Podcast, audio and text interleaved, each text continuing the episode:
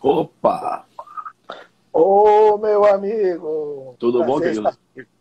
Tudo bem, é... graças a Deus. Será que você consegue aumentar um pouquinho aí para poder a sua cabeça não sair postada? Claro. Isso. Pronto. Muito bem. Vou dar início, então. Vamos lá, então. Oi, turma, boa noite. Estamos chegando para mais uma live Papo Contilé, o programa que foi sucesso no rádio, em lives no Instagram e também no nosso canal do YouTube. Se inscreva lá no nosso canal do YouTube. Todas as entrevistas que foram feitas eh, até agora, as 31 entrevistas, eh, temos apenas um mês e meio mais ou menos fazendo lives, né? O retorno do Papo Contilé a nível de lives, já estão no nosso canal do YouTube, é, o canal Papo Contilé né, numa produção de Leonardo Tilemon, que é quem é, faz o adicionamento das, das, das lives é, no nosso canal do YouTube. É um bate-papo mais franco, com personalidades do esporte, da música e do entretenimento no país. E se você não tem YouTube, você faz o seguinte: você pode ouvir no podcast que fica, ouve apenas o som, né, o áudio, no podcast que fica lá no Spotify. Bom, hoje eu vou conversar com meu querido amigo Atila Torres, grão-mestre, faixa preta, oitavo dan de Taekwondo, e também é candidato a vereador no município de Salvador. Eu vou começar primeiro pelas artes marciais e depois eu vou querer ouvir do, do nosso querido Atila, do mestre Atila, é, os seus projetos, principais projetos, para, em caso de chegar à vereança, é, implantar na Câmara Municipal em favor do esporte soteropolitano. Muito bem. Querido, um prazer enorme lhe ter aqui na nossa live. Um grande abraço, boa noite. E me defina em algumas palavras quem é o Atila Torres. Boa noite, Atila. Boa noite. Em primeiro lugar, queria agradecer a sua generosidade do convite de poder estar mais um momento com você. Você sempre muito generoso, muito querido e proporcionando que nós, das artes marciais, tenhamos a possibilidade de falar um pouco sobre a nossa história, sobre os benefícios e falar sobre tudo relacionado às artes marciais. A nossa relação ela é de muitos anos e a gente sempre falando de esporte, políticas públicas. Você desde me acompanha desde quando atleta e você sempre proporcionando que eu estivesse nos seus programas. E hoje, graças a Deus, estamos aqui em mais uma live e eu sou extremamente grato a você. Atila, ele é um apaixonado por artes marciais tudo que eu tenho hoje, Tirei, eu devo às artes marciais. Eu vim do interior, aonde eu não tive uma boa sociabilização, porque é, andava na roça, na fazenda, e de repente chega na cidade grande, e foi, uma, a, e foi a arte marcial que me proporcionou me tornar o homem que sou hoje. Hoje Você eu não vem de onde, mais... Sou de Vitória da Conquista. Vitória da vim Conquista. para cá há uhum. quase 43 anos atrás. Então, uhum. há 43 anos atrás, Conquista era uma cidade muito limitada, né? naturalmente, né? uhum. né? pelo, pelo, uhum. pelo período. E aí eu andava descalço, roça, fazenda, e de repente eu venho para cá. Então, foi, uma, foi a arte marcial que me proporcionou essa sociabilização. Então, eu era muito tímido e aí me tornei. E também me proporcionou uma estrutura física que me deu saúde para que eu pudesse ter é, um, uma boa vida. Além disso, é, a, tudo que eu construí até hoje foi a arte marcial que me deu. Hoje eu tenho alguns negócios, algumas empresas, e tudo foi o esporte que me proporcionou. Então eu quero retribuir isso. Não canso de dizer isso, já há muito tempo que eu não vivo de esporte, mas eu quero retribuir a minha vida inteira tudo o que o esporte me deu. Sou profissional de educação física, sou, sou administrador, fiz gestão pública, fiz gestão esportiva, é, metodologia do ensino superior, enfim.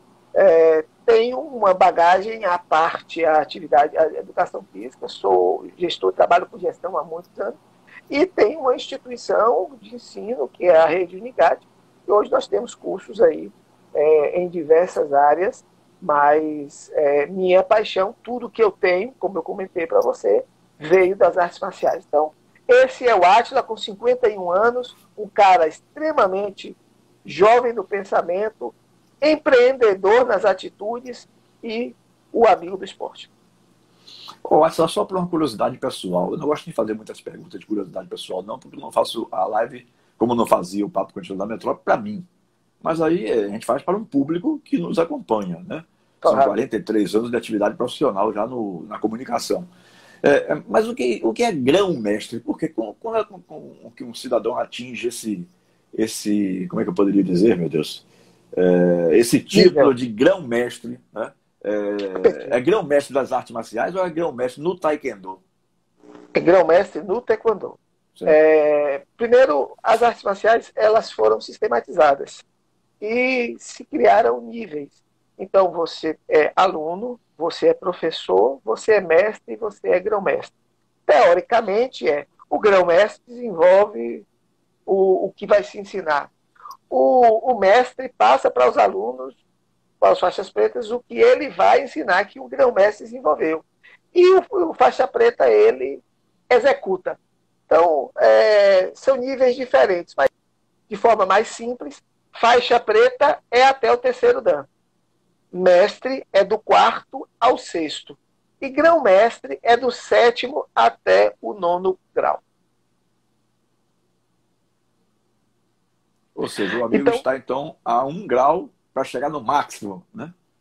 Isso. Porém, isso e tem é isso? algumas etapas. Por exemplo, é, existem duas organizações. Existe uma organização internacional, que ela é a principal, é a mundial. Existem algumas organizações dentro do país. Então, como eu busco sempre estar é, no, no, no, principal é, nível, eu faço meus exames dentro do Brasil e fora do Brasil. Então, fora do Brasil, eu sou é, sétimo Dan. Aqui no Brasil, eu sou oitavo Dan. No ano passado, eu iria viajar para a Coreia para fazer para oitavo Dan, juntamente com mais dois grão-mestres. Porém, eu me contundi com no, o quadril. Então, eu não pude viajar. Este ano que eu iria, a pandemia. Mas ano que vem, eu irei, irei fazer oitavo Dan na Coreia. Porque aí eu igualo as graduações. Certo. Sim, então, mas a, a, a, nona ela é a máxima no Brasil ou também fora do Brasil? No mundo. No, no mundo. No, no mundo. mundo né? é, é, eu falo isso com muita humildade. Eu conquistei o que poucas pessoas no mundo conquistaram. Por quê? Porque eu já tive cargo em federação é, estadual, em, das entidades nacionais da confederação, é, da CBDU. Eu já representei o taekwondo na Grécia, na Coreia, nos Estados Unidos, na Itália. Eu já viajei como atleta para diversos outros países, ou seja, eu, eu, eu, eu pude conquistar, eu conquistei coisas que muitas poucas pessoas conquistaram. Então isso para mim é um orgulho muito grande. Eu carreguei a tocha olímpica, sabe? É, eu tenho a lei do Dia Municipal do Taekwondo foi feita em minha homenagem, ou seja, é, eu conquistei muitas coisas. Eu sou um homem muito grato por, pela minha trajetória ter me proporcionado muitas coisas. Certo. Agora, o que são artes marciais? É, e por que este nome, artes marciais? É, ela envolve uma série de esportes, não é isso? A arte marcial é a arte da guerra.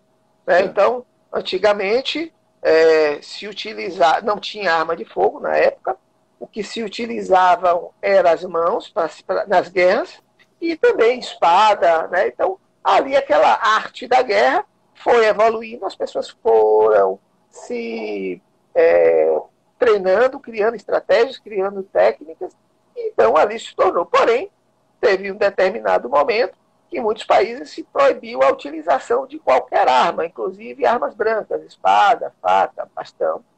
E aí as pessoas começaram a continuar treinando, porém sem essas armas.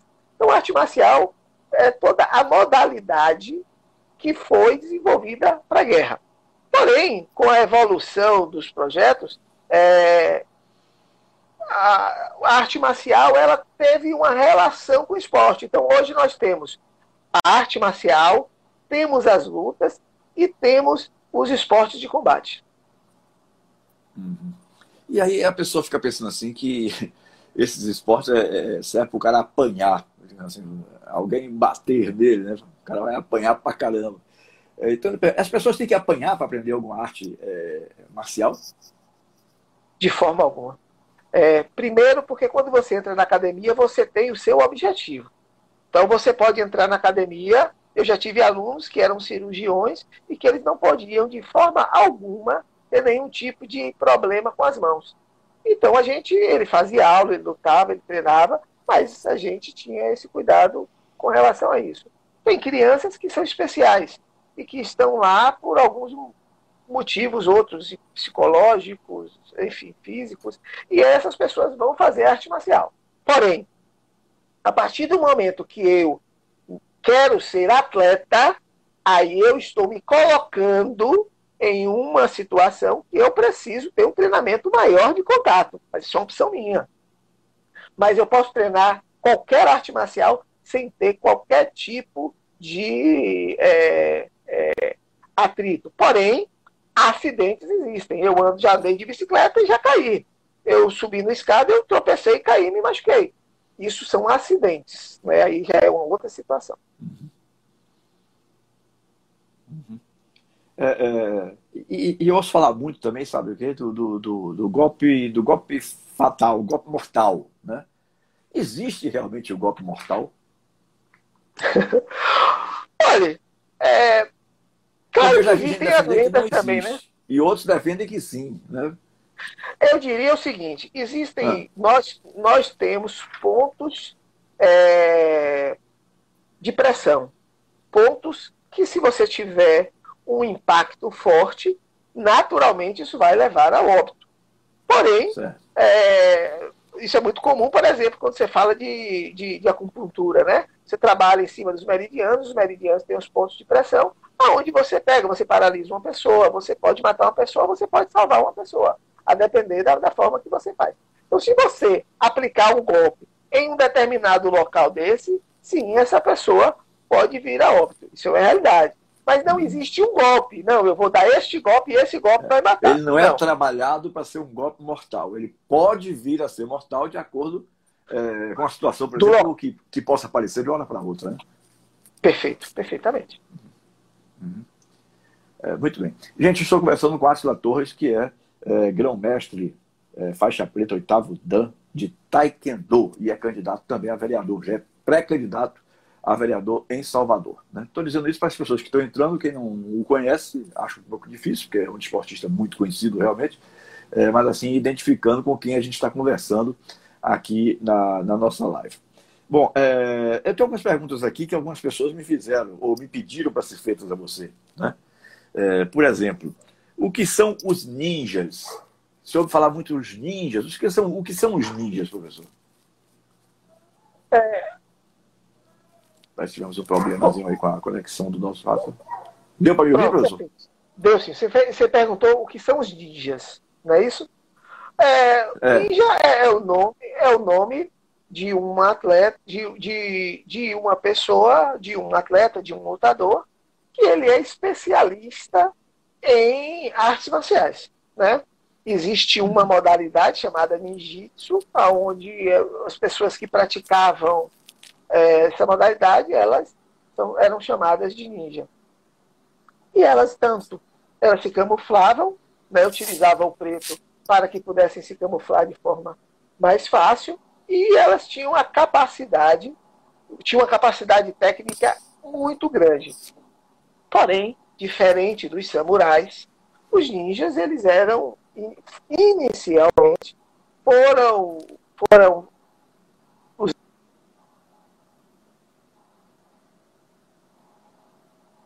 eram assassinos, eram tinham outros objetivos. E os samurais já eram outra situação. E mas em todo todo o processo isso muda. Depois é, os assassinos mudaram de, de forma, é, não eram mais usados daquele jeito, e começou também a se treinar os ninjas, o ninjitsu, com outros objetivos, né? De saúde, é, para o bem, e aí tudo. Então, assim, os ninjas realmente existiram. Hoje, claro, não existem mais no formato que a gente assiste os filmes, mas eram pessoas especialistas em artes marciais e, e eram muito bons em armas também. Uhum. É uma pessoa que pratica determinados esportes, principalmente os mais, digamos assim, os mais fortes, né? É, em que a pessoa se prepara. É, geralmente ela não vai com o intuito de, de, de, aplicar isso é, em meio da rua, nada disso. Né? Isso é mais por, na hora da competição. Mas eu lhe pergunto, você passou por alguma situação, Atla, de dificuldade que você tivesse que. Você teve que aplicar alguma coisa relativa ao Taekwondo Por exemplo, surgiu um imprevisto, alguma coisa que você ficou colocado em situação difícil. Deu para entender minha pergunta, né? Então, é, é já aconteceu isso com você? E você teve que aplicar o seu conhecimento de Taekwondo? Oh, eu vou te dizer uma coisa muito interessante. Isso eu falo para muitos pais quando colocavam os filhos porque apanhavam na escola e queriam que eles aprendessem uma luta para poder revidar aquele aluno Bater. que bateu nele. Eu dizia bem claro, olha, o grande diferencial da luta é a forma que eu vou me impor naquele momento. Então eu vou te dar um exemplo. Sabe, é, as pessoas dizem assim, a gente, ah, o, o, cachorro sabe quando você tem medo dele. O ser humano também. Quando você se impõe, às vezes, quando você se impõe, o outro observa e ele não vai lhe agredir daquela forma. Então, assim, é, eu, graças a Deus, através é, da arte marcial, aprendi a me impor, aprendi a me colocar, e isso sempre me livrou, embora eu estivesse sempre preparado para me defender. Então, hoje, quando você entra na arte marcial, não significa que tudo aquilo que você vai aprender necessariamente você vai utilizar para a defesa pessoal. Mas é mais a forma que você se coloca, é muito mais a forma que você se impõe na situação que vai colocar, que vai salvar a sua vida. Então, já houveram várias situações, de todas eu me impus, em nenhum momento é, houve o atrito. Porque quando você se impõe, você sabe. Aliás, é, é, é muito simples. Você né? É, é, às vezes, quando seu pai falava para você assim, te levou, você automaticamente já fica. A é. forma que ele falava, né? Uhum. Ou seja, é a mesma coisa. O cara fala com você, você. O que, que eu posso te ajudar? Diga, meu amigo. Ou seja, a depender de como você fala, muda totalmente a atitude dele. Então, é fundamental hoje que nós entendemos é, a importância da arte marcial. Então, a arte marcial é um processo educacional porém ele é físico. Então, a partir do momento que eu entendo isso, eu vou utilizar a estrutura psicológica que a arte marcial me dá para eu me pôr e com certeza eu vou evitar qualquer tipo de atrito na rua. Uhum. É, quais são os benefícios da prática da, da, da luta, hein, professor? Ah, são muitos, né? Eu posso iniciar com a saúde, né? Naturalmente. Hoje, quem faz arte marcial, como é um esporte, você tem saúde. Aliás, eu quero aqui é, dar um abraço em todos os profissionais das artes marciais, do, do, da educação física, da dança, da yoga, porque nós somos os únicos profissionais que produzimos saúde no povo. Olha que interessante isso. O enfermeiro, o médico, ele cuida da saúde, mas ele não produz saúde. Nós, através da atividade física, promovemos a saúde dessas pessoas. Então, assim, é, a saúde é o primeiro. Mas tem algumas coisas que são muito importantes. A, arte marcial, ela proporciona às pessoas é, é, autoconhecimento, ela proporciona às pessoas fazer com que é, ela, ela seja segura, que ela se, se autocontrole. Então, assim, a arte marcial, ela dá uma estrutura psicológica, social, e o que é mais importante, é, ele se torna humano as, as academias, elas são famílias. Sejam elas qual for, são famílias. E eu, os meus alunos são a minha família. Eles me chamam de pai e eu chamo de filho. E todas as academias são assim. Isso é maravilhoso porque você faz a sua família. Então, esse sentimento de família, de cuidar, de abraçar, isso é fundamental. E eu não estou falando só Átila, é qualquer mestre é qualquer academia, é qualquer professor, é qualquer modalidade, é qualquer esporte. Uhum. É, é, em função da pandemia e do coronavírus, é, as academias estão praticamente todas fechadas. Né? É, não existe uma flexibilização. É um pouco de exagero ou você concorda? É, existem determinadas academias que não têm 20, 30 alunos né? É, por turno, por turma, melhor dizendo. É, já não, poderia estar voltando, não? Você acha que está correta a, condução do negócio de, por enquanto, não voltar? Oh, esse é um assunto muito pertinente. Inclusive, hoje eu estive na Prefeitura de Salvador protocolando solicitação da abertura das academias, porém, mostrando a ele os principais protocolos hoje utilizados nas, nos principais países e mostrando sucesso. Também todas as normas da OMS, mostrando que hoje é possível abrir. Chile, no primeiro momento, foi necessário fechar tudo. Não tenha dúvida. Mas agora, a gente já sabe do que está se falando. A gente já sabe o que é o vírus. Ninguém está dizendo aqui que o, que o vírus foi vencido, mas eu já sei o que, que ele é. Ou seja, o que eu preciso agora é, é de criar protocolos para a utilização. E aí as academias precisam se adequar a esses protocolos. Eu vou te dar um exemplo. Você provavelmente já foi no mercado. Então, Sim. agora, quando você foi, você é, teve que botar álcool gel quando entrou, o carro dividiu a metade, as vagas agora é uma sim, uma não. Você tinha que ter uma quantidade mínima de pessoas, senão você tinha. São protocolos.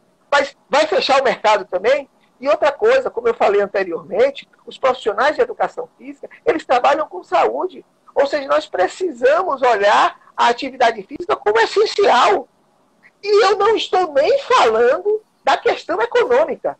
Tilé, hoje eu tenho a grande maioria dos meus amigos fechando academia, vendendo aparelho, passando dificuldade e já imaginando trabalhar em subemprego para poder sobreviver.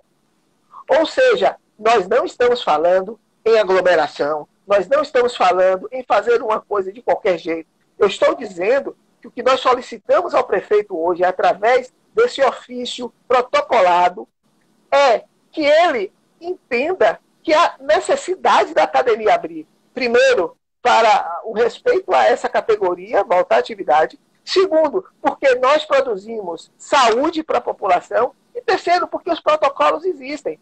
Agora, vamos ser sinceros, estamos num momento político, qualquer ação que possa gerar uma polêmica maior, as pessoas se escondem. E aí eu vou dizer aqui uma outra coisa que é fundamental. Hoje, o prefeito não tem ninguém, porque já que não temos secretaria de esporte, que tenha a condição de orientá-lo nesse aspecto. E aí fica um monte de gente falando um monte de coisa que entende muito pouco de educação física, de saúde, de aplicação da saúde do processo através da atividade física. E aí ele vai fazer quem? Ele, ele vai seguir o quê? Ele vai pesquisar na internet? Não. Então, na verdade, com relação a, a, afirma que as academias podem abrir, porém com protocolos extremamente rígidos e nós, academias, vamos nos adequar.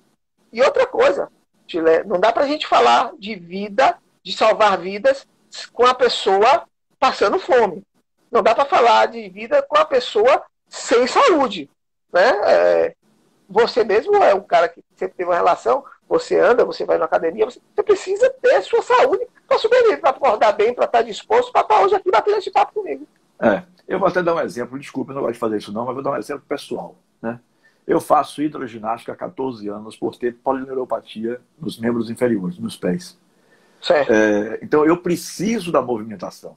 Né? É, uma academia de hidroginástica, como a que eu frequento aqui em Estela Mares, ela não tem 15, 20 alunos por turma. Por turma. Então, é, é, a proprietária já está começando a passar dificuldades. Porque ela tem aquele negócio dela é pequeno tal, e ela sobrevive daquele dia a dia. Né? Se eu soubesse que você ia dar entrada desse ofício aí, eu teria pedido a você, tomaria ousadia de lhe pedir para você acrescentar as academias de hidroginástica. Porque é, não é defendendo o casal próprio, não, é mas porque pela experiência que eu vivo. Né? É, é mas deixa as pessoas dizer, esse pessoas, ofício... só, só, só para citar como, como detalhe. Claro. São pessoas idosas, eu, eu sou o mais novo, imagina, eu sou caçula praticamente da turma. Aliás, só tem uma pessoa que tem é, menos idade que eu, que tem 39 anos, que é uma colega, é, uma amiga chamada Michele. É, os outros 13 ou 14 da nossa turma, é, eu sou, depois dela, o mais novo. Temos gente de 80, de 82, de 78, de 79 e tal. Pessoas que precisam daquela movimentação.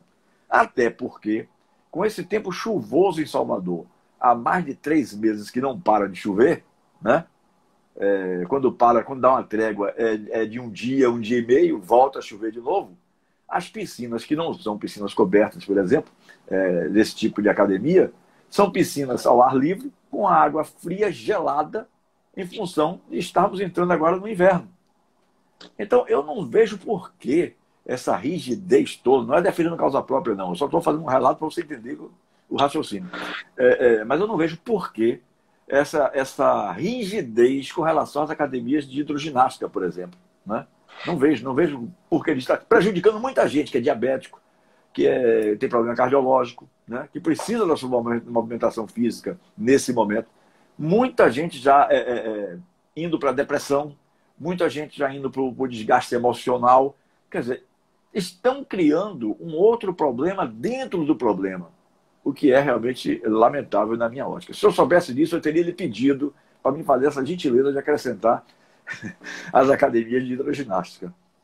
Mas não, é, não, não, não seria necessário, porque elas foram inclusas. Nós colocamos, quando a gente fala em academia, a gente coloca academias similares, são todos os lugares, Perfeito. as empresas, as instituições que trabalham com, com atividade física. Inclusive na piscina, nos argumentos que eu coloquei que podem, comprovando a possibilidade da abertura, é que quando você está na piscina, a própria, o próprio cloro, o, você, você hoje, quando entra em um lugar, você limpa o pé justamente com cloro. Ou seja, o próprio cloro, ele elimina o vírus. Se você estiver contaminado, você pegou ali na mão e entrou na piscina, automaticamente o próprio cloro vai estar limpando, vai estar evitando. Ou seja, é, é, é, é natural que se abra as piscinas também. Agora,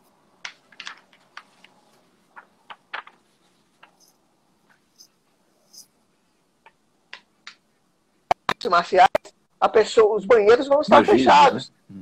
Né? Então, assim, não vai estar, tá, não vai deixar tomar banho no, no, no, ambiente. Então você vai, vai fazer a modalidade e vai embora. Academia também, você vai fazer a, a, academia, depois você vai embora.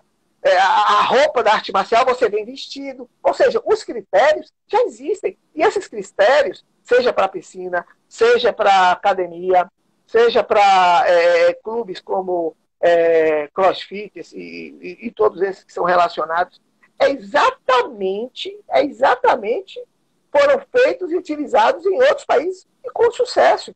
Agora eu volto a dizer, hoje, na gestão, nós não temos uma representatividade da, do esporte. E o que mais? Uma representatividade do esporte que seja do esporte, que entenda de saúde do esporte. Né? Porque hoje, né, tem muita gente que, que se diz entender de esporte, mas não entende de saúde. São coisas distintas, né? Então a gente precisa. Uhum. E aí o gestor, ele precisa ter pessoas, ele não tem como dominar todas as áreas. E como não tem uma secretaria de esporte, ele não tem quem consultar. E aí ficam um monte de gente colocando um monte de situações sem ser fundamentada. Nós fundamentamos, inclusive escrevi um artigo recentemente no site Política Livre, falando e explicando e mostrando os protocolos, ou seja, não falta material. O que falta é vontade política de sentar com as pessoas que entendem, com nós do esporte, com nós que lideramos o esporte de Salvador, para discutir. Uhum. É, é, foi bastante interessante é, você fazer essas colocações, porque realmente é, uma, é algo que eu não, não, não, consigo entender bem. Porque se fala assim, tem algumas atividades que a própria prefeitura está permitindo com 50 pessoas. Né? É, não dá 50. E está se prejudicando é, pessoas que trabalharam a vida inteira para montar um negócio. Né? Não estou aqui contra, não, eu sei que não é nenhuma gripezinha, como se falou, né? É, eu sei que não é isso, mas eu estou achando que já está ficando assim de uma forma exagerada, porque está causando outros problemas. Está trazendo uma série de outros fatores por trás é, da decisão que está sendo é, é, colocada em prática, das decisões que estão sendo colocadas em prática. Né? Então, nós somos a cidade, nós somos a cidade, nós somos a cidade que tem o maior tempo de quarentena. Nós já ultrapassamos os 100 dias. Ou seja, a gente está falando é, de, 100, de, de, de, você estar tá há mais de três meses, caminhando para o quarto mês, sem pagar, sem, sem receber só pagando. Agora, o TFF você paga o. o, o é, IPTU, o, TFF, o IPTU ISS, ISS, tudo você paga. Serviço. É. A, a, prefeitura, os profissionais da prefeitura continuam todos trabalhando, as obras continuam, tudo. Agora, nós profissionais estamos aqui. Então, assim, é, agora, não existe uma discussão né, é, nesse aspecto. O prefeito diz e não abre para que você discuta. Eu acho que nesse momento, Tira, eu sou, eu sou muito a favor da, da, da, da, discussão. Inclusive, a gente vai falar, quando tiver a oportunidade de falar sobre o que a gente imagina né, para uhum. Salvador, para o futuro, é uma comissão de esporte para discutir o esporte. Tilé, eu, não, eu, por mais que eu seja é, gestor esportivo, profissional, é, de educação física e de artes marciais, eu não domino tudo, Tilé. Então, a primeira coisa que tem que se montar é uma comissão para discutir o esporte em Salvador. Eu preciso ter o fisioterapeuta, eu preciso ter o médico, eu preciso ter o jornalista, eu preciso ter o profissional de educação física, eu preciso ter o técnico, eu preciso ter o cara do futebol, eu preciso ter o cara da arte marcial, para a gente discutir junto que, que podemos fazer em prol do esporte. E o que, que é prioridade. Vamos atacar em que primeiro? Mas isso, Tilé, a pessoa precisa ter a humildade de dizer assim, olha, venha para cá, vamos discutir juntos e vamos decidir juntos. Não dá, Tilé, para você mais ser o, o, cara. Acabou o cara. Aliás, é. eu também, há muitos anos atrás, eu me achava o cara. E fiz muita besteira. E a gente vai evoluindo, vai entendendo que o diálogo é a melhor coisa do mundo. Tem que chamar as pessoas para discutir e fazer algo melhor. Uhum. É. é. até porque, viu, que eu tenho visto aí de um modo geral, Atila, não sei se você vai concordar comigo, é, ainda sobre esse tema da pandemia, rapidamente. É, claro eu não sei se vai concordar comigo, que as normas são todas elas iguais. Alguém fez em algum lugar e todo mundo copiou. Todo mundo. Não tem nenhuma norma diferente. Eu não vi até hoje. Tem uma norma diferente de São Paulo com relação a Salvador. Ou de Salvador com relação ao Rio de Janeiro. Nada. Parece cópia Xerox. Quer dizer, é, é, Na verdade, é, é a mesma coisa para todo mundo. Né? E, em ah. pandemia no país aqui, nós vivemos a última vez uma pandemia há 100 anos atrás, ou seja, não tem ninguém aí praticamente vivo. Se, tiver, se tivermos vivo, quem viveu a pandemia lá da, da, da gripe espanhola dos anos 1950, Era criança. É, é, né? Então, tem que ter no mínimo 115, 120 anos para ter entendido de alguma coisa, e isso praticamente é impossível. É, são raríssimos esses casos. Então, neguinho quer dar uma de gato mestre, de achar que entende da situação e sair aplicando um bocado de regra, um bocado de regra, um bocado de regra. Não estou contra as regras, só estou contra os exageros das regras. É diferente, né? É diferente uma situação dessa. Porque, como você bem disse, já estamos caminhando para quatro meses. Não tem quem e suporte eu... uma situação dessa, Maria. E eu reforço o que você está dizendo. Quando eu mesmo digo que podemos abrir academia, em momento nenhum eu estou incitando aglomeração. Em momento nenhum eu estou incitando faz, ir ao encontro a, contra a, a OMS. O que nós estamos dizendo é vamos criar critérios extremamente rígidos para que a gente possa sobreviver de uma forma normal. Vou, vou, vou falar aqui, né? o cara, nós temos aí países que vivem em guerra. As pessoas só vivem em casa? Não, elas saem. Mas elas entendem qual é o processo, sabem o que, que acontece, sabem que tem, tem aquela, que toca aquele ensino quando vai cair bomba. Ou seja, e as pessoas vão se adequando. Enquanto a, a previsão, isso é previsão de, de é, vacina, é, janeiro, é dezembro, janeiro. Isso previsão. Totalmente, é, totalmente ainda não tem nada confirmado. Ou seja, e até lá, nós vamos viver como? Em casa? Impossível. Olha, eu escrevi hoje um artigo, inclusive saiu é, no Política Livre, que eu sempre escrevo para a Política Livre, é, falando do aumento da violência doméstica porque as pessoas não estão acostumadas com essa rotina e isso está gerando uma série de questões. E a pessoa não tem aonde denunciar. E aí as farmácias agora criaram uma estratégia muito interessante. Você bota um X com batom, qualquer coisa na mão, você mostra, e ali eles chamam a polícia. Ou seja, está chegando a esse ponto. Nós precisamos olhar hoje a pandemia em todos os aspectos. Ou seja, e aí, em que momento só está se olhando a vida? Chile, a vida é muito ampla, são muitas coisas. E eu volto a dizer, nós não queremos ser negligentes com a vida. Nós não queremos ser negligentes que sabemos desse vírus maldito que está aí. Mas a gente precisa aprender a se adequar a ele, porque senão todos nós vamos morrer. Verdade.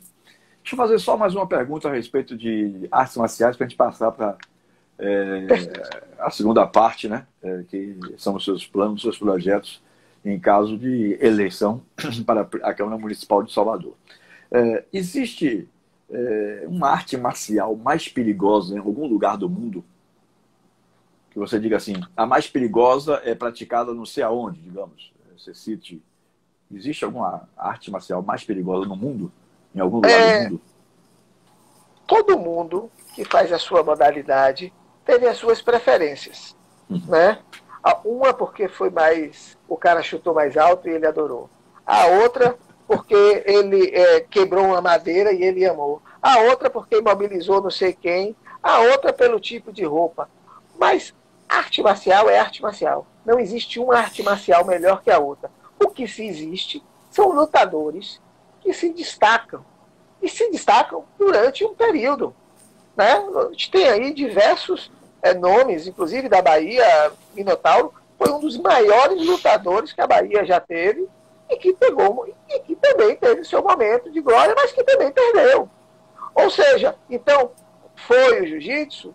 Foi o Muay Thai? Não, foi ele especificamente. Então, assim, nós precisamos entender que é, não existe uma arte marcial melhor. Agora sim existe um lutador que se destaca mais. Agora, está mais preparado, quero, né? Está mais preparado. Agora, eu quero arte marcial para quê? Vou dar um exemplo. Eu sou policial. Preciso trabalhar com condução. Então, talvez o jiu-jitsu seja interessante, o judô seja interessante, o aikido seja interessante. Não, eu quero é, perder peso. Então, boxe é interessante, o, o taekwondo é interessante. Não, eu quero competir. Então, o esporte olímpico. Ah, então, o taekwondo é esporte olímpico, o, o, o judô é esporte. Ou seja, que, que eu quero? Ah, eu tenho um peso um pouco maior. Então, existem modalidades. Ó, tem o sumo, tem o judô, tem modalidades que, né? Embora, eu vou ser muito sincero aqui, eu tenho vários alunos de 160 quilos, porque eu tenho um amigo que é médico, endocrinologista, doutor Osmar Salles, e ele sempre me manda muitos pacientes dele, com pesos extremamente é, altos. E a gente faz o treinamento, porém, a gente faz o treinamento específico para ele.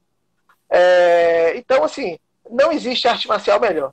Agora, eu digo o seguinte: toda arte marcial busca o melhor para seu aluno. Átila, pelo que eu conheço de você, você é um cara assim muito, como é que eu poderia dizer, não, não entenda como chato, não, mas um cara que você, você sempre procura né, fazer o melhor possível. Aquele cara metódico, digamos assim. Né? Verdade. Mas no sentido de ser é, melhor naquilo que está fazendo. Então, eu, eu imagino que você, se preparando para disputar uma eleição à Câmara Municipal, você esteja é, já trabalhando algum tipo de projeto, alguma coisa, para quando, é, se isso se confirmar, vier se confirmar, você já esteja preparado para o início do seu mandato. O que é que você tem em mente é, como primeiros projetos, assim? O que é que você imagina que você possa ajudar como vereador é, ao esporte de Salvador? Em primeiro lugar, Tilé, quando eu defini me tornar pré-candidato a vereador, foi em 2018. Porém, eu entendia naquele momento que eu tinha diversas limitações. Por exemplo, naquela ocasião, eu ainda não conhecia todos os 160 bairros de Salvador. Então, eu não poderia estar me colocando como candidato se eu não tinha todos os atributos que, na minha concepção, são importantes para um pré-candidato. Então, eu comecei minha pré-campanha em 2018, aonde eu tive em todos os bairros de Salvador. Eu conheço todas as necessidades de cada bairro, tenho isso catalogado. Além do mais, fiz o curso de gestão pública para poder não só entender de administração, que sou administrador, profissional de educação física, como sou, também gestor esportivo, mas eu entender como funciona a máquina para colocar tudo em prática aquilo que eu entendo. Então eu venho me preparando, Tilé, desde 2018, para hoje dizer a qualquer pessoa que eu sou pré-candidato e que eu estou preparado para disputar e discutir com qualquer pessoa sobre Salvador. Ponto. Uhum. E aí, diante disso, nesse, nesse período, nós fomos catalogando e vendo diversas coisas. Porque uma coisa, né, a minha bandeira é o esporte. Mas eu não posso ser eleito para trabalhar para o esporte. Eu sou eleito para trabalhar por Salvador.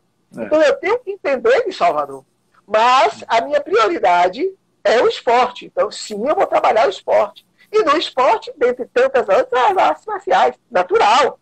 Mas eu, então eu só vou fazer por arte marcial? Não. Eu só vou fazer pelo esporte? Não.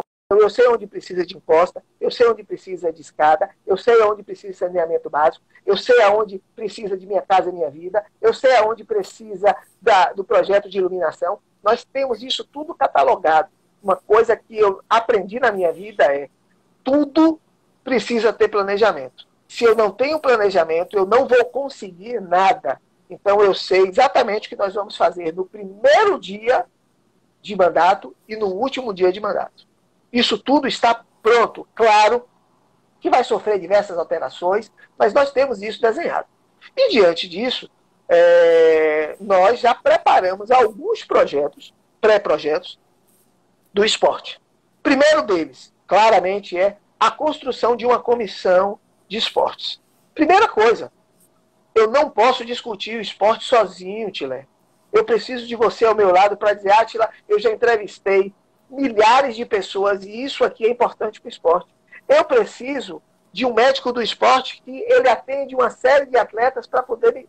Tilé precisa de uma comissão para discutir, Tilé. Outra coisa clara aqui que nós pedimos, eu, eu coloquei aqui algumas coisas para poder estar me lembrando, que é apoio às federações esportivas. Tilé, hoje as federações esportivas andam no braço, da, no, embaixo do braço das pessoas. As federações esportivas não têm estrutura.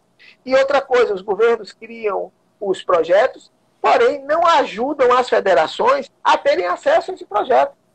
Porque a grande maioria dos presidentes de federações, eles não tiveram algumas oportunidades e eles hoje não sabem as necessidades.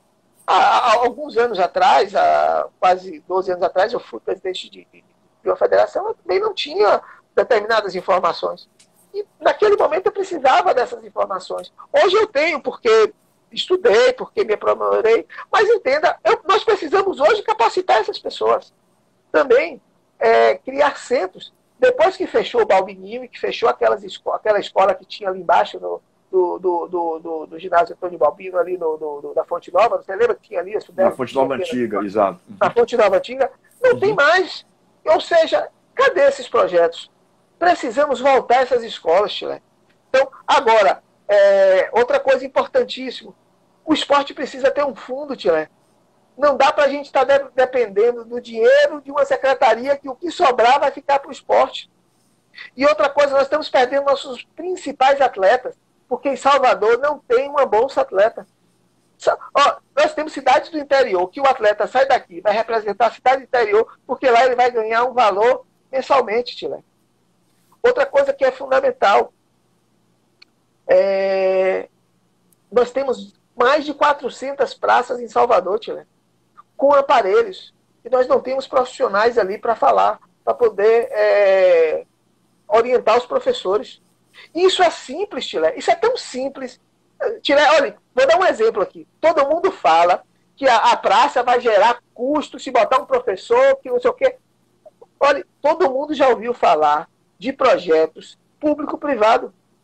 É simples. É eu pegar uma empresa, que divida os custos com a prefeitura e que ali possa ter. Isso a gente tem com aquela bicicleta lá que, que você, que, que, que, um determinado banco pinta lá de, e, e faz. A gente precisa disso. Agora, Tia, você sabe o que, que falta? Primeiro, vontade política. E segundo, conhecimento para poder discutir isso, Tilé. Porque eu, eu, não vejo dificuldade em pegar uma praça e fazer um convênio com a academia, com a faculdade, e cada um dá uma parte, e a, a a prefeitura cede alguns professores, a, a, o, o, privado também paga alguns outros professores, melhora a praça, ou seja, então, é, colocar profissionais nessa praça é fundamental. Então, e uma coisa, nós nos posicionarmos com relação à criação, o retorno da Secretaria de Esportes para Salvador. Tilé, nós temos, segundo pesquisa, o melhor governador do Brasil e temos o melhor prefeito do Brasil mas nós não temos o melhor esporte do Brasil. Tem alguma coisa errada. O esporte é aliado à educação. Nós não temos a melhor educação do Brasil. Mas temos o melhor prefeito e o melhor governador. Tiré, tem alguma coisa errada, Tiré. Porque se é melhor, tinha que ser melhor. Então vamos. E, e, não está funcionando. Ou uhum. seja, não existe vontade política do esporte crescer em Salvador. Não veem, as pessoas hoje não veem o esporte como inclusão social e como inclusão no processo da atividade física e da saúde.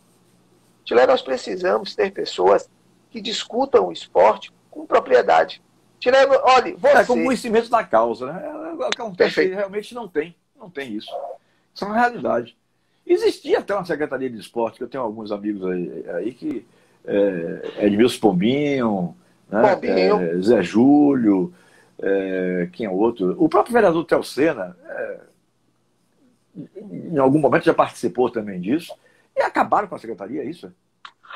Agora, é, agora é, é, é, uma secretaria, e nessa secretaria tem uma diretoria que é de esporte. Hum, Ou seja, entendi. o dinheiro que vai para essa secretaria, ele, o secretário define para aquelas áreas o que é que vai. Não Ou apenas seja, para o esporte. É, não apenas para as outras áreas que envolvem a sua secretaria, no caso.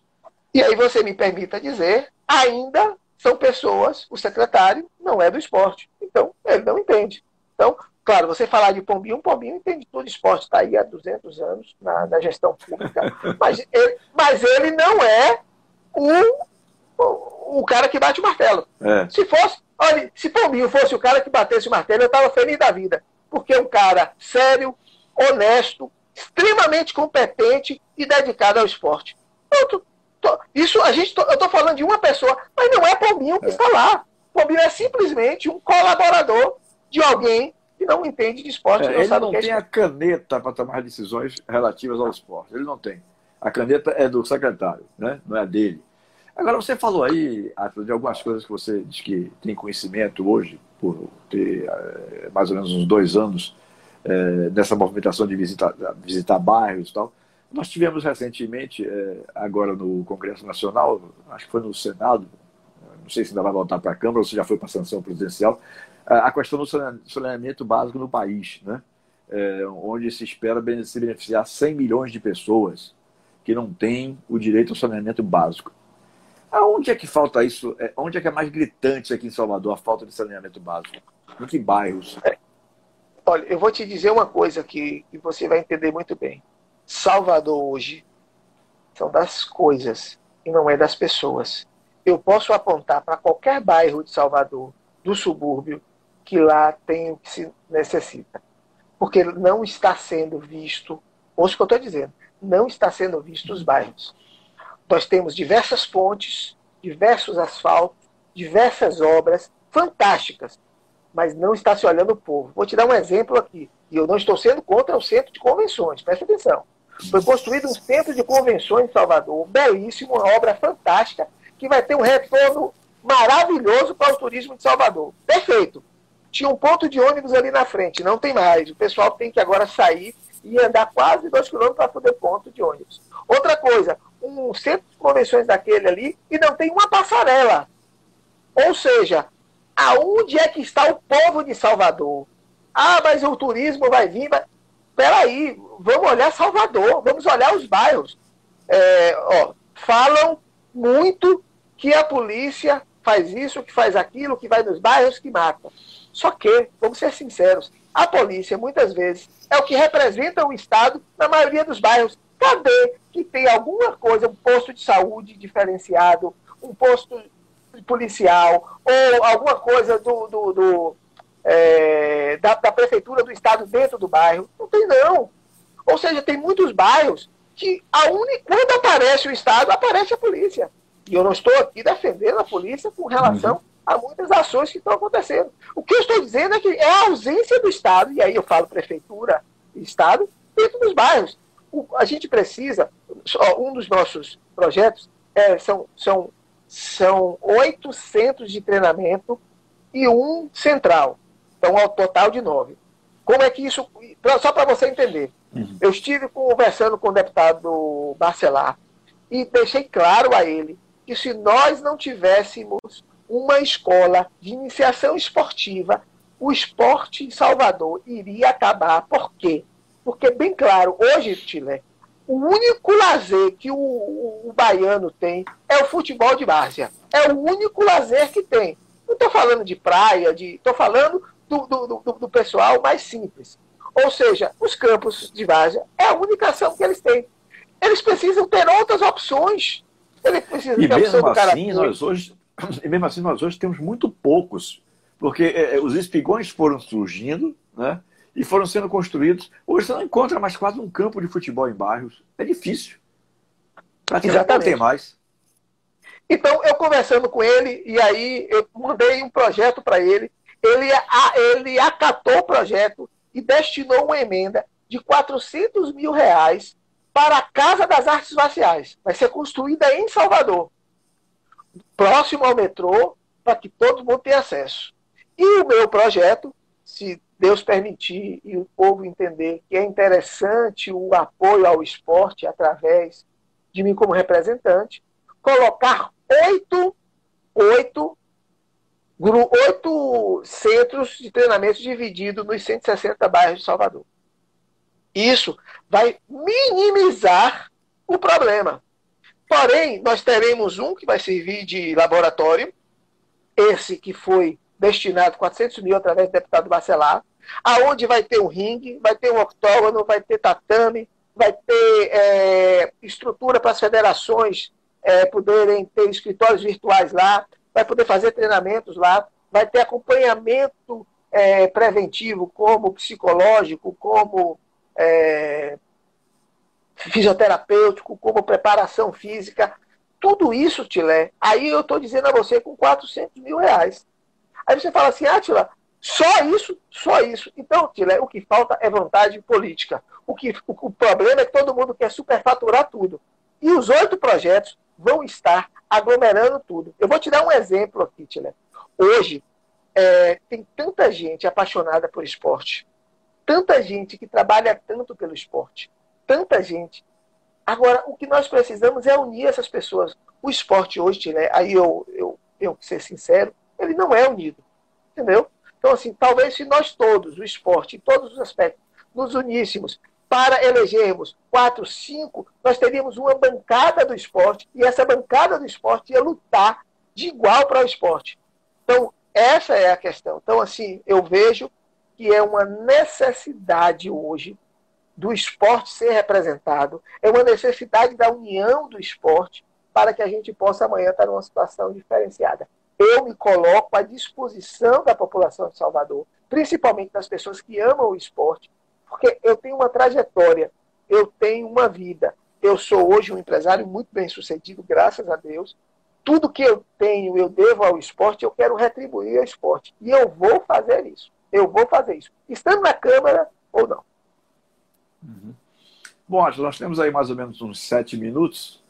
E como eu fazia lá na Rádio Metrópole, é, eu vou fazer aqui agora também. É, praticamente já chegando ao final. Você, é, deix, é, eu deixei de lhe perguntar sobre alguma coisa que você gostaria de falar, então estou lhe dando esses minutos finais para você é, é, expor alguma coisa que você tinha na cabeça para colocar e que eu, por, por acaso, não, não, lhe perguntei, né? É, até talvez por uma falta de conhecimento maior é, da questão. Então, é, fique à vontade aí para a gente usar esses últimos minutos para você colocar se houve alguma coisa que eu deixei de lhe perguntar. Tiré, eu, eu, quero dizer a você que assim, o esporte mudou a minha vida. O esporte me salvou. O esporte me deu um emprego. O esporte me deu meu patrimônio. O esporte me fez com que eu pudesse é, fazer o, planejamento de vida e carreira e ter hoje outras possibilidades. Isso pode ser em qualquer pessoa. Se nós trabalharmos hoje no bairro, nós vamos ter uma inclusão social, uma inclusão esportiva. Cada um real investido no esporte se economiza quatro na saúde e nós vamos ter uma vida diferenciada. Nós agora nós vamos 65 mil pessoas vai para um ginásio para poder assistir um jogo de futebol e muitos não vão para votar em alguém que seja do esporte. O que nós precisamos hoje é fazer a coisa consciente. Reclamar que o esporte não está bom, que não temos representatividade, não adianta. O que nós precisamos é ir lá. E outra coisa, parar de estar tá retribuindo favorzinho a determinados candidatos. Hoje, o esporte tem que votar no esporte. Porque é, parar de pedir migalhas e ficar com, pedindo esmola, certo? Então, assim, hoje o que eu posso dizer aqui a você é que assim, todos nós precisamos nos unir, nós precisamos nos unir em pró do esporte. E aqui, já me despedindo, eu queria dizer a você que você tem uma grande fã, que é amicíssima minha, que é Nádia Soares. ela é presidente da Associação Master de Judô, ela é que gerencia e administra o Judô Master e também o, o Para Jiu-Jitsu. E ela é seu fã, ela assiste todas as suas lives, com certeza ela deve estar aqui assistindo a nossa, eu não tenho dúvida. E ela eu acho que sim, é, estou vendo aqui alguma coisa. É, é né? É que ela está colocando ela... aqui. Parabéns, mestre é... Átila. Ah, aí, ó, ela está aí conosco. Eu também estou falando, ela é sua fã. E tem mais. É uma Muito grande obrigado, sugestão aí, futura, para que depender de sua agenda. Ela entende muito de arte marcial, de gestão pública, uma pessoa extremamente séria. Ela é do, jujo, do judô e do jiu-jitsu, uma das grandes referências aí, viu? E, é. claro, meu amigo, lhe agradecer muito, porque é, você me conhece há muitos anos, você me viu muito jovem, me viu ainda atleta, sempre esteve ao meu lado, sempre me apoiou, e eu agradeço imensamente a sua generosidade de me convidar para bater esse papo aqui com você. E eu estou, estarei sempre à sua disposição. E outra coisa, você também. Amanhã, quando eu me tornar vereador, você vai me cobrar tudo o que eu disse aqui. Porque você é desses. Você vai lá e fala, ah, você disse isso. Você abre, você sabe onde é minha casa, você vai na minha casa, você vai no escritório, você vai dizer, você prometeu. Cadê? Então você me, me coloco à sua disposição aqui para que você também me cobre tudo isso que eu estou me propondo a fazer. Tá bom. Meu querido amigo, muito obrigado pela sua participação aqui nesta live. Né? Desejo sucesso nesse seu, nessa sua intenção de é, se tornar vereador de Salvador, porque eu lhe conheço, sei que você é, vai exercer esse cargo com muita seriedade. Né? Eu tenho convicção disso. Não é blá blá blá aqui para estar tá jogando confete uma pessoa que eu gosto, não. Eu tenho convicção porque sei da sua seriedade. Você é um cara que realmente se prepara para as coisas. Né? Então, é, é, eu espero que você tenha sorte né? Nessa sua iniciativa. Né? É, eu tenho certeza que você fará um bom trabalho como vereador pelo esporte de nossa capital. Muito obrigado, viu, querido, pela sua participação aqui é, você que esteve comigo no Papo com o da Metrópole umas duas vezes, me parece, salvo engano de memória, uma ou duas vezes, que foram duas, né? É, fique à vontade aí para concluir a sua participação. Bom, eu queria convidar que as pessoas acompanhassem todos os nossos projetos através das redes sociais, que é arroba Atila Torres, com dois T's e dois L's. Se puderem seguir no YouTube, eu agradeço. O Mestre Átila também, com dois T's e dois L's. E eu estou à disposição. Eu sou muito fácil de ser encontrado nas redes sociais. Mandem perguntas, me questionem. Eu estou à disposição de todos para poder esclarecer. Um grande abraço, um grande beijo. Deus abençoe abundantemente todos vocês. E Tilé, valeu, irmão. Valeu, querido. Coração. Muito obrigado pela sua participação. Hoje eu comecei com Atila Torres, grão-mestre, faixa preta, oitavo dan de Taekwondo e candidato, é, pré-candidato é, a vereador da cidade do Salvador.